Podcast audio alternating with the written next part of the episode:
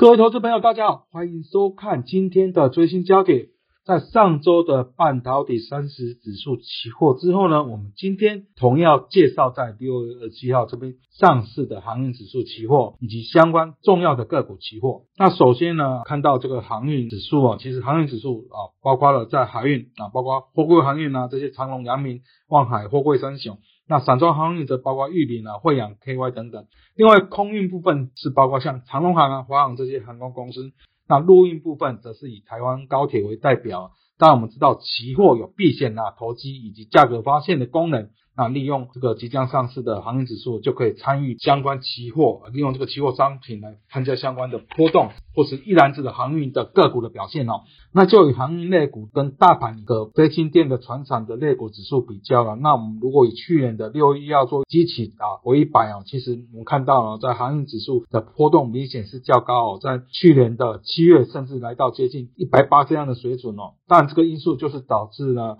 爆发之后呢，因为缺工。缺人、缺柜，甚至塞港的状况呢，让运价大幅的飙高。那如果以波动度来看呢，以去年而言，在航运相关的指数有达到六十三点二五百分那加权指数是十八点三四，所以今天的船长是是七点三九百分哦，可以看出来航运类股呢，其实这一年多以来呢，其实它的波动度是明显较大，也比较受市场的青睐哦。那就以即将上市这个航运指数的合约规格。但它标的呢，就是台湾证券交易所长盈类的股价指数，它交易时间就是从早上的八点四十五分呢，到下午的一点四十五分。那契约价格，如果以昨天的六月二十号的收盘价来看，是二百一十九点三二哦，指数乘一千元来计算呢，大概是二十一点九三万元，这是一口合约的价值哦。那合约月份是三个连续月加三个季月，最小跳动点是零点零五点，也就是五十元的台币哦。涨跌无限是。跟一般的个股或是台子期一样是十个 percent，那最后交易日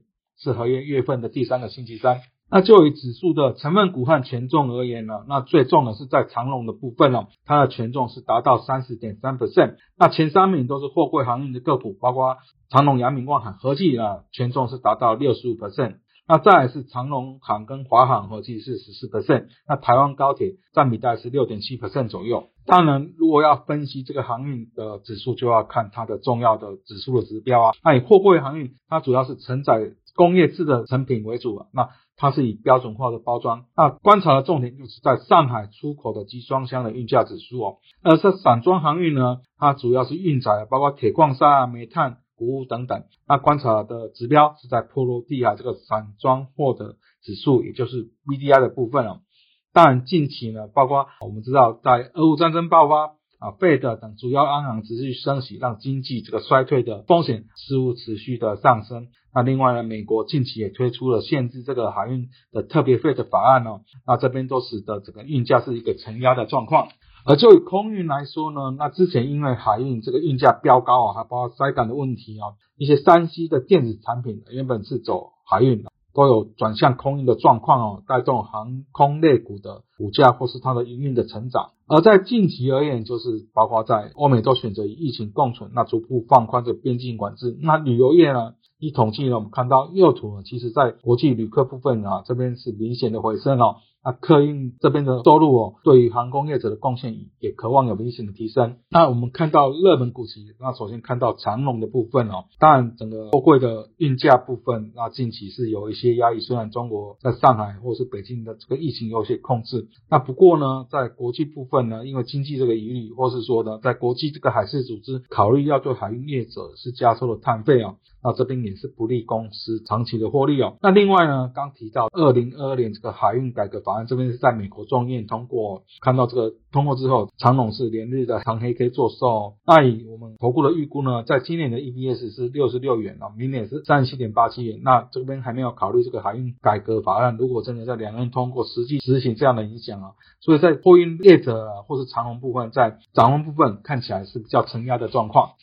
第二档是在长隆行哦，但啊以航空公司啊如之前所说，主要是在货运的支撑哦。过呢，随着这个未来啊，像台湾呢，近期疫情虽然延烧，但是也是选择与疫情共存的状况，未来也有机会复制呢近期的欧美这样的报复性旅游热络的状况哦，所以我们预期呢，在长隆行在今年 EPS 有机会到两块钱，明年啊则是上看三块钱以上哦，这边相对于货运哦、海运哦，其实在航空业呢，我们认为是相对比较乐观。最后在结论部分呢，那在这个行业指数将在六月二七号这边挂牌哦。那以过去它的高波动度，我们认为呢。投资人可以利用这个新的商品进行相关的期货的，不管是配对交易，或是你单纯的啊短脆啊投资等等都是可以的。那另外呢，就以海运、空运来做呢，那我们知道海运呢其实近期的压力是大一点，那空运则渴望受惠于报复性旅游的出游潮，这边呢空运前景我们相对是比较看好。而在股期标的呢，其实呢，我们知道股票期货它有高杠杆以及低交易成本这样的优势啊，